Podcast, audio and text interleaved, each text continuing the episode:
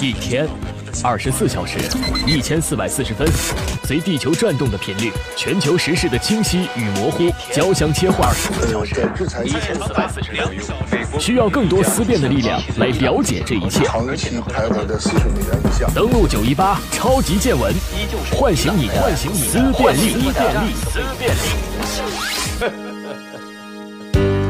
欢迎收听本档超级见闻，我是燕子。这档超级见闻，我们一起来关注：周三，美国科技股集体大跌，奈飞收跌百分之六点一七，推特收跌百分之六点零六，Facebook 收跌百分之二点三三。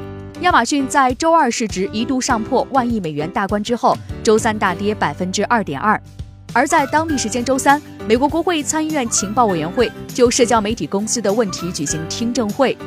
Facebook 首席运营官、推特首席运营官都出席听证会，但是谷歌高层缺席。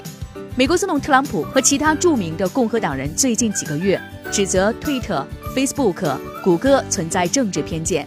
特朗普上周表示，社交平台正处于非常非常困难的领域，必须保持谨慎。参与听证会的 Facebook 和推特两家公司高管都同意，隐私就是国家安全问题。美国司法部部长塞申斯的发言人发表声明表示，密切关注了听证情况。塞申斯安排九月后期和多个州的总检察长开会，讨论对这些公司可能会伤害竞争或有意抑制在其平台上自由交换看法的日益增长的担忧。而财经媒体和美国的《金融时报》都指出，这是美国联邦行政分支发出的首个重要信号。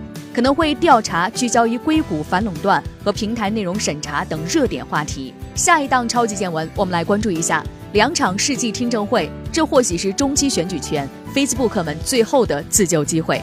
此外，我们来看到中国公司京东美股周三收创去年年初以来的新低，两日下跌大约是百分之十六，股价交投在刘强东婚后的首个交易日附近，京东市值两天蒸发超过七十亿美元。